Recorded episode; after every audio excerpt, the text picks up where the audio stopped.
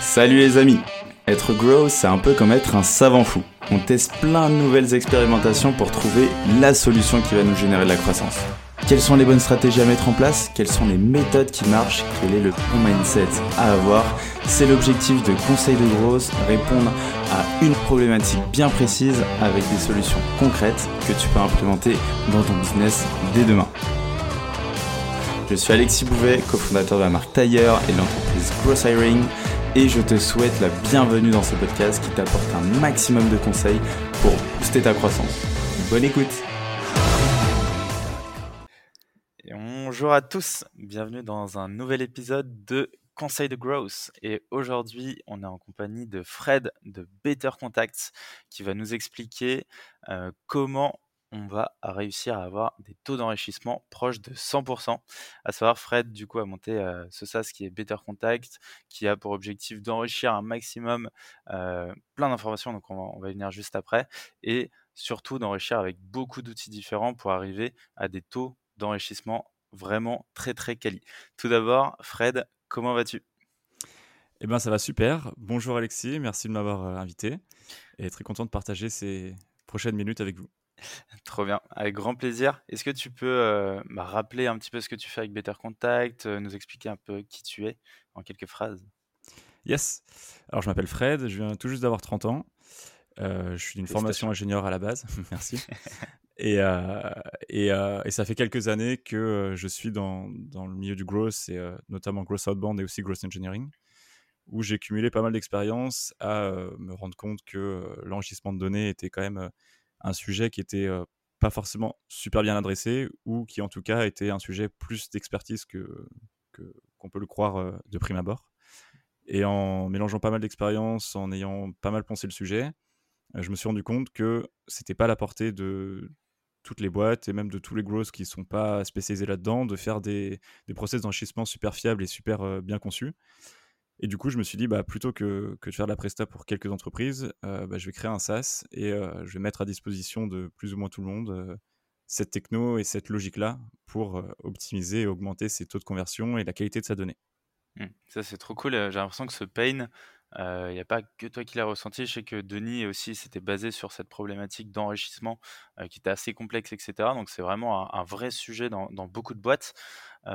Aujourd'hui, est-ce que tu peux nous rappeler un peu quels sont les types d'enrichissement qu'on peut avoir? Parce qu'il n'y a pas que le numéro de téléphone et l'adresse mail. Bon, c'est les deux principaux qu'on connaît à chaque fois, mais il y a quand même plein d'infos qu'on peut retrouver un peu partout. Ouais, carrément. Hein. Effectivement, c'est en général quand on pense enrichissement dans le growth, on pense directement à ça. Mais il y a aussi plein d'autres choses et des choses qui vont être intéressantes à aller chercher, comme tout ce qui va être stack technique, par exemple. si on a un produit qui est interfacé, si on a un logiciel tech qui est interfacé avec une autre solution, ça va être intéressant de savoir quel prospect a cette solution et orienter son discours de vente en fonction. il va y avoir tout ce qui va être intent, donc toutes des, choses qui viennent de se passer, des levées de fonds, des recrutements. On peut aussi surveiller tous les postes qui sont ouverts ou les volumes de recrutement pour qu'ils sont des signaux à capter qui vont orienter notre process et savoir si on inclut ces prospects dans notre scope ou pas. Ouais, et ça c'est ultra pertinent. Tu dis, tu parles de signaux.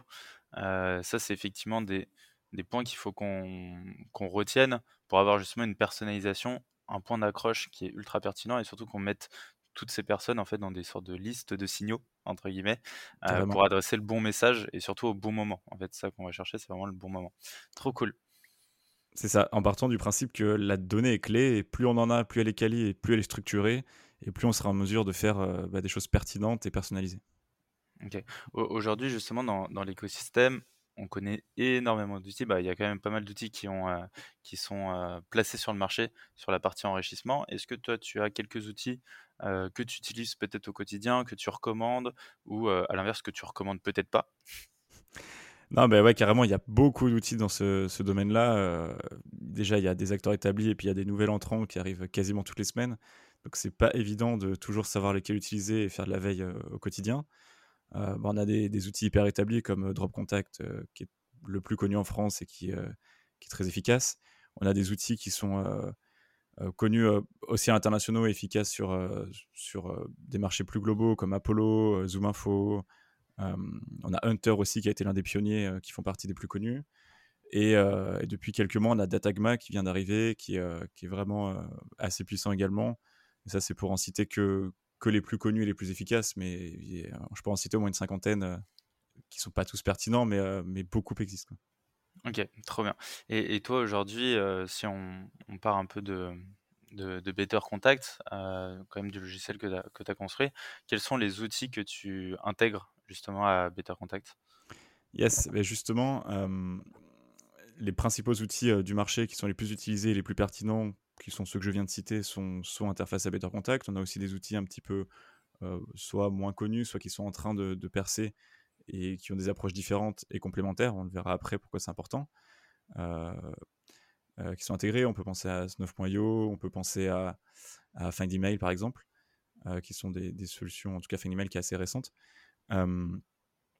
Et l'intérêt de tout ça, justement, c'est qu'on a beaucoup de solutions, on a beaucoup de sources possibles de données, et ça devient assez vite compliqué de s'y retrouver, même quand on les connaît, même quand on les a testés, bah, de savoir euh, sur laquelle partir, euh, de se contenter d'une ou deux.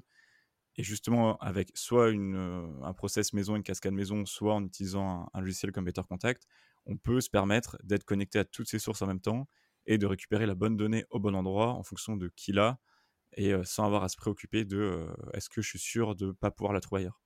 C'est ça, parce qu'en gros, chaque outil a un peu sa méthode qui lui est propre. Et du coup, au final, on a des taux d'enrichissement qui sont différents en fonction des outils. Et quand on arrive à les cumuler, bah, c'est là où on arrive à avoir justement un, taux d'enrichissement assez proche de 100%. Comment toi, aujourd'hui, justement, tu mets en place ce process pour avoir ce taux d'enrichissement très performant? Et eh ben justement, alors pour revenir sur le point que chaque outil est différent, euh, c'est pas vraiment qu'il y a un outil qui est meilleur que d'autres et euh, déjà si c'était le cas, il y en existerait qu'un et les autres ne seraient pas utilisés ou ce serait juste des copycats. En fait, effectivement, derrière, il faut se rendre compte qu'il y a plein de technos et de possibilités différentes de récupérer, par exemple, un email ou un numéro de téléphone. On peut avoir des technologies plutôt algorithmiques qui vont reconstituer des mails sur la base du domaine, sur la base de la structure de l'entreprise. On va avoir euh, des solutions qui sont plus basées sur du scrapping de données publiques. Il y en a qui sont basées sur, des, sur du, data leak pur et dur. Mmh euh, et, chacun a ses avantages et ses inconvénients. Et en fait, en fonction de la cible qu'on recherche, euh, des spécificités géographiques, euh, du secteur d'activité, de la présence ou non sur les réseaux sociaux, chaque solution sera plus ou moins pertinente. Mais ça, on ne le sait pas forcément de prime abord parce que c'est pas écrit noir sur blanc. Cette solution est bonne pour les profils scrappés sur LinkedIn. Cette solution mmh est bonne pour. Ça serait trop beau et trop facile. et surtout, c'est pas aussi évident, même. c'est pas aussi binaire. Et donc, du coup, euh, en allant euh, agréger plusieurs sources, on peut se prémunir de ça. Et donc, du coup, pour Better Contact, euh, ce que je fais, et globalement, le processus de cascade, ça va être d'aller interroger une source, puis une seconde sur les emails non trouvés, puis une autre sur les emails encore non trouvés, etc. etc. Enfin, je dis email, mais c'est valable avec d'autres données. Mmh alors après, ça, c'est un peu le niveau zéro de l'enrichissement en cascade. On va simplement se contenter d'aller voir quelqu'un, puis aller voir quelqu'un d'autre, et aller voir quelqu'un d'autre. Après, on peut aller un peu plus loin en interrogeant plusieurs sources en même temps et en voyant laquelle a l'air de, mieux répondre sur la liste en question, en faisant un petit peu de prédiction sur laquelle va être la meilleure, en sachant les points forts, les points faibles. Ça va aussi beaucoup dépendre de la donnée d'entrée. Si on nous fournit un profil LinkedIn, il y a certaines sources qui sont meilleures avec le profil LinkedIn que simplement avec le nom de domaine, mais à l'inverse, il y a d'autres sources qui sont meilleures avec le nom de domaine. Donc il y a aussi une stratégie dans la, dans la logique d'interrogation et dans l'ordre d'interrogation de chacune des sources qui peut, qui peut être pertinente. OK, ça c'est ultra intéressant. C'est, tu as des sortes de, on va dire des, des scénarios, des sortes de patterns en fait que tu vas détecter et tu te dis bah, en fonction de ta liste en question.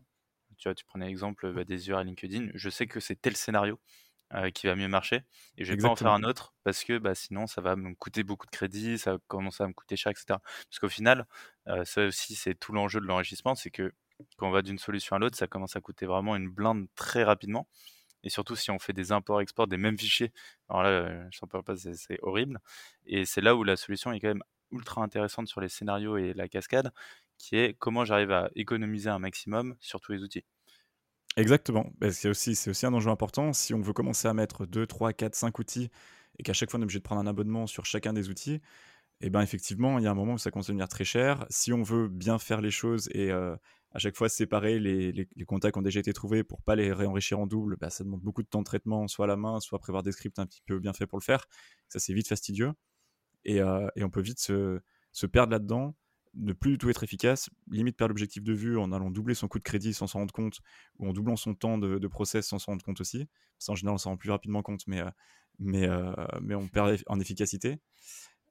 Et, effectivement, cette logique de, scénario et cette logique adaptative où il y a un petit peu, sans rentrer dans du machine learning ou de l'IA, on n'en est pas là, mais, cette logique d'apprendre d'une liste, de voir quel a été le chemin le plus efficient et d'apprendre pour la prochaine en capitalisant. Ce que font les boîtes qui font beaucoup d'outbound et d'enrichissement le font en interne pour capitaliser un maximum, mais il y a moyen de l'optimiser pour tous au travers d'un logiciel et même bah, en ayant des jeux de données tellement différents et tellement volumineux, on capitalise beaucoup plus vite de cette manière. Mmh ok. Et, du coup, concrètement, pour les personnes qui connaissent pas exactement, tu vois, la, cascade, bon, ils ont compris que c'était un, enchaînement d'outils, mais concrètement, comment ça se passe selon toi? Bah, très concrètement, on va avoir une liste de, 100 prospects, par exemple, avec leur nom, leur prénom, le site web de la société et leur profil LinkedIn, par exemple. Ok sur la base de ces infos, on va l'interroger une première source, par exemple Drop Contact.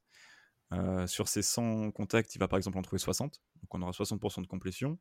Si on n'avait que cet outil et qu'on s'en contentait, ben on jetterait un peu 40% de sa liste à la poubelle, euh, qu'on aurait mis du temps à constituer, à, aller chercher, à scraper, etc. Alors on se dit, bah, les 40% qui restent, euh, je vais essayer de les passer ailleurs. Donc on va les rentrer par exemple chez Datagma. La Datagma, sur ces 40 lignes, va en trouver 30 par exemple. Donc là, il nous reste encore un reliquat de 10. Donc déjà, on est pas mal parce qu'on arrive à avoir 90% de complétion sur, euh, sur le total, alors qu'à l'étape d'avant, on était qu'à 60. Et là, on peut aller encore plus loin sur ces 10 qui nous manquent et on n'a toujours pas l'information. On peut aller interroger une nouvelle source, par exemple Hunter, qui va peut-être nous trouver que deux personnes parce que au fur et à mesure, elles sont de plus en plus dures à trouver, qui va peut-être nous en trouver que deux, mais euh, bah, ça fera toujours deux de plus et on va tendre vers les 100% de cette manière. Ok. Et par exemple, sur la vérification, ça, c'est pas forcément un sujet que j'avais en tête à la préparation de l'épisode, mais par exemple, la, vérification, comment tu fais pour vérifier l'ensemble de tes données par la suite? Est-ce que pareil, tu utilises plusieurs vérificateurs? Comment ça se passe? Eh ben exactement, c'est ça qui est intéressant. Tu, le dis toi-même, en fait, quand on déroule le fil et qu'on commence à tirer la, pelote, on se rend compte qu'il y a plein d'enjeux qui, se lèvent. Après, il y a comment on vérifie les mails, comment on croit la, le résultat qui nous est donné par euh, un vérificateur d'email. Et en fait, c'est en ça que je disais que le process est un peu plus compliqué que, ce qui semble l'être de l'extérieur et qu'il faut euh, bien faire les choses. Et donc, typiquement sur la vérification, en effet, ce qui est important, c'est à chaque fois qu'on a une adresse mail qui nous est retournée par un, par un provider, il faut vérifier si elle est valide ou non. Parce que effectivement, le risque dans les cascades, c'est de se dire bah, je vais mettre 50 enrichisseurs. Sur 50, on arrivera quasiment tout le temps à avoir 100% d'enrichissement. Sauf que peut-être que 30% de la liste sera complètement dégueulasse parce qu'on mmh sera allé trop loin. Et on aura demandé trop à des solutions qui sont pas assez pertinentes et qui font pas un beau taux de retour. C'est pour ça qu'il faut se méfier de la cascade. Et, des fois, la cascade a mauvaise presse à cause de ça. Donc, bah, typiquement, ce que je fais dans Better Contact, c'est qu'à chaque fois qu'un email est trouvé, il est testé avec une ou deux solutions. Ça dépend en fonction de, des sources et, des, et des, euh, des, la, de la forme de l'adresse email. Euh, et en fonction de ça, si l'adresse mail est bonne, euh, bah, elle est gardée, elle est mise de côté et on continue la cascade. Et même si elle est trouvée mais qu'elle est estimée pas bonne, alors on la remet dans la cascade pour essayer de la trouver ailleurs. et là, on a tout un, bah, justement un enjeu de management des crédits parce que si on fait passer de vérification, une adresse qui est trouvée, donc un crédit consommé mais qui n'est pas valide et qu'on va retester, ben on consomme deux crédits pour trouver le prospect au final. Mais c'est important parce que sinon derrière, ça serait une adresse qui sera bouncée et il y a ces enjeux-là qui sont à, prendre en compte. Ouais, clairement. Et puis c'est un contact que tu n'arriveras pas à, toucher au final. et puis tu défonces ton nom de domaine parce que tu envoies des, mails aux mauvaises personnes. Quoi. Exactement. Mais pour rebondir aussi sur un point que je voulais évoquer tout à l'heure et, notamment le, coût des crédits, il y a mmh aussi le fait que on peut vouloir optimiser quand on sait que deux sources sont plutôt fiables avec les données qu'on a en entrée, optimiser par le, coût en fait. Il y a certaines sources qui sont moins chères, on sait qu'elles sont suffisantes, on va d'abord passer par cette source-là, et puis après se permettre mmh. d'aller sur une autre. Ou si pour une raison X ou Y, la source est un peu plus chère, mais on a plus de crédit parce qu'on a eu un plan historique ou des choses comme ça, bah, on peut rechanger, et on a plus de flexibilité en fait en fonction de aussi des coûts de crédit et des, volumes disponibles qu'on a sur chaque solution. Ouais, ce que j'aime bien, c'est que tu parles de management des crédits et, de la donnée, mais en fait, c'est exactement ça. Hein. Limite, euh, ça serait un taf à plein temps qui est juste quelqu'un qui se charge de ça. Quoi. Clairement. Et c'est. Et ça peut se comprendre, mais c'est souvent le parent pauvre. Il y a déjà tellement de choses à faire en gros, et on est souvent euh, sous la pression de devoir livrer, livrer des listes enrichies, qu'on n'a pas le temps de prendre le recul là-dessus la plupart du temps. Et c'est bien ce que j'ai constaté euh, en intervenant auprès de pas mal de boîtes, et, c'est ce que j'ai voulu résoudre avec mon SaaS. Trop bien, trop trop bien. du coup, est-ce que tu as quelques bonnes pratiques pour ceux qui nous écoutent, euh, ceux qui veulent justement euh, enrichir au maximum, quelles sont un peu tes recommandations toi de ton côté? Alors, la première des recommandations, elle se passe en dehors des enrichisseurs, mais elle se passe sur le nettoyage de la donnée d'entrée. Ça, c'est super important. C'est quelque chose qui est souvent négligé parce que, pareil, on veut aller vite, alors on prend un logiciel pour extraire les données et puis, euh, et puis on, déroule, on déroule, on déroule. Mais déjà, ça, c'est une étape euh, absolument primordiale. Déjà, avoir de la donnée fraîche. Donc, ça, si on part par exemple de CS Navigator, a priori, la donnée est assez fraîche et qu'on fait le scrapping à, l'instant T, elle est plutôt fraîche. Mais des fois, on part de bases qui ont été achetées ou de bases historiques, on reprend euh, un poste et on a de la donnée qui est stockée quelque part dans un CRM et on ne sait pas trop d'où elle vient, l'ancienneté qui est là. Ça, déjà, c'est dangereux parce que si on ne sait pas de quand date la donnée, il y a de fortes chances qu'elle soit périmée. Et la donnée, ça se périme super vite. Mmh Donc déjà, c'est la première des choses. Après, sur l'extraction en tant que telle, et notamment sur Sales Navigator, euh, bah, en fonction des outils qu'on utilise, la donnée, elle n'est pas forcément nettoyée. On a beaucoup, par exemple, d'émojis dans les noms, les prénoms. Euh, si on nettoie pas ça, bah, ça peut créer des conflits, enfin en tout cas, euh, envoyer des fausses informations aux enrichisseurs. Mmh la plupart des enrichisseurs, déjà en interne, eux nettoient un peu la donnée parce, pour augmenter leur taux de complétion et augmenter leur pertinence, mais autant le faire avant et s'en prémunir. Donc soit via des scripts maison, soit à la main, mais ça dépend des volumes, soit via des scripts maison dans Google Sheet, soit via des solutions comme EvaBoot par exemple, qui, euh, qui permet d'extraire très facilement et très proprement de la donnée, qui va revérifier les filtres Sales Navigator aussi qui ne sont pas toujours pertinents. Donc vérifiez ça. Vérifiez aussi si euh, le nom et le prénom n'ont pas été inversés dans le profil LinkedIn, si euh, le nom et prénom n'ont pas été rentrés dans le champ prénom par exemple sur LinkedIn et rien dans le nom. Parce mmh que soit volontairement ou non, certains qui en ont marre de se faire scraper des marchés aussi, bah, on recourt à ce genre de, de pratiques pour, euh, pour que justement les enregistreurs marchent pas bien et qu'on ne trouve pas leurs coordonnées. donc voilà, nettoyer sa donnée, il y a plein de manières de le faire, au moins avoir euh, la donnée cohérente, faire attention aussi à, ce qu'on fait rentrer parce que euh, très souvent aussi quand on parle de taux de complétion, là, on va envoyer une liste avec 100, 100 contacts ou disons 1000 parce que surtout quand il y a du volume qu'on ne se rend pas compte. 1000 contacts et on ne se rend pas compte qu'en fait dans cette liste vers les lignes 700, 800, euh, pour plein de raisons, il n'y a pas le domaine de la compagnie qui est renseigné ou il manque un nom de famille parce que ça a été mal scrappé, parce que c'était pas renseigné, enfin, mais on s'en rend pas compte, on jette un coup d'œil, on le voit pas. Et en fait, déjà, si 20% des lignes du fichier d'entrée elles sont pas valides, ou il manque une information qui est primordiale pour l'enrichir, on va se retrouver avec 20% de complétion en moins. On va se dire, bon, bah, notre workflow n'est pas performant ou la solution d'enregistrement qu'on utilise, elle n'est pas bonne. Alors que mmh c'est déjà notre donnée d'entrée qui n'est pas correcte. Donc, c'est un point qui est souvent négligé et il faut faire attention à ça. Ultra, ultra d'accord. Du coup, euh, je voulais savoir, est-ce que tu as, euh, toi, de ton côté, des, euh, des sortes d'outils? Donc, tu disais, tu parlais de script pour nettoyer la data. Euh, donc ça, c'est ce que tu vas recommander mmh. vraiment pour avoir une liste clean. Ça va être avoir tes petits scripts Google Sheet. Tu sais où est-ce qu'on pourrait retrouver ça, par exemple? Est-ce que tu as des sources d'informations? Alors, j'en ai pas préparé, j'en ai pas à donner avec un lien euh, qu'on pourra mettre en description tout de suite. Je pourrais peut-être le retrouver pour la suite. Ou sinon, assez facilement, il y a pas mal. Euh, si on fait un peu de veille LinkedIn, il y a souvent des, partages en ce sens sur les posts. J'essaierai de retrouver des articles, mais globalement, ça va être si vous cherchez tout ce qui va être nettoyage de données Google Sheet, vous aurez des formules assez rapidement qui vont vous, euh, vous sortir tous les caractères emoji, vous sortir tous les caractères euh, qui sont pas dans un alphabet euh, de, de prénom, des choses comme ça. on peut passer par ça pour, pour, pour trouver facilement. En recherchant sur Google, on trouve rapidement.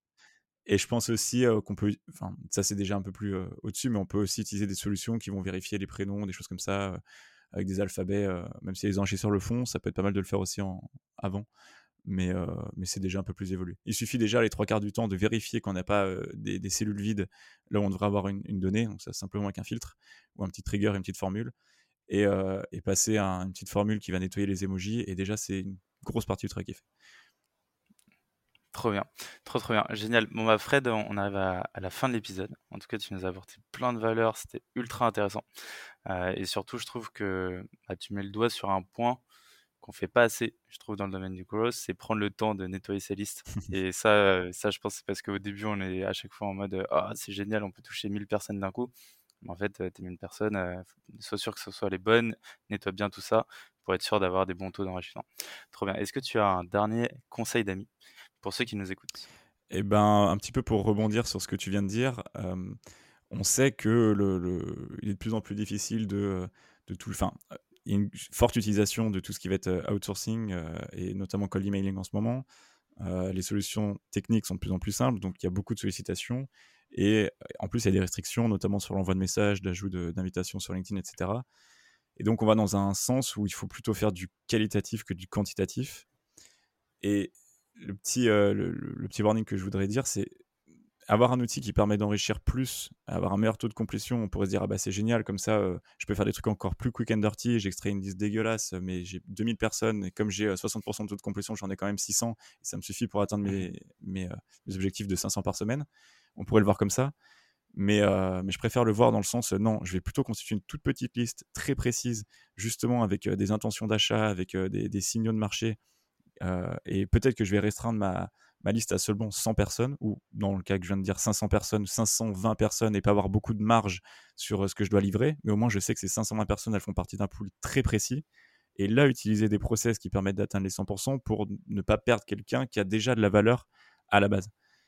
Et mmh je préfère le voir comme ça, et c'est ce vers quoi va s'orienter les, le, growth et l'outbound dans les mois et les années à venir, et s'oriente déjà maintenant. donc voilà, soigner en amont la, la cible, le ciblage qu'on fait, et, justement, grâce à des process optimisés, ne pas être déçu ou frustré ou de se dire bah, j'ai que, que 500 personnes dans mon scope initial. Non, c'est pas grave, on va quand même réussir à en enrichir 490 et on pourra dérouler des campagnes propres et efficaces. C'est ça. Et, ça, ça se retrouvera sur, bah, avec une bonne approche sur les taux de réponse qui vont être beaucoup plus pertinents que sur une liste de 1000 personnes non qualifiées où tu auras des vieux taux de réponse tout nuls et tu détruis ton image de marque. Mmh. Trop cool. Bah, merci à toi, Fred. C'était trop cool. Merci à toi. Je te dis à très vite et prends soin de toi. Ça marche, toi aussi. Et merci encore pour l'invitation. Salut. Salut. Ciao, ciao. J'espère que cet épisode t'a apporté de la valeur. Si tu veux me motiver et me soutenir pour faire encore plus de contenu, tu peux mettre 5 étoiles sur Apple Podcast et me confier tes problématiques en commentaire. Tu peux aussi le partager autour de toi si tu penses qu'il peut aider. On se retrouve la semaine prochaine pour un nouvel épisode. En attendant, prends soin de toi.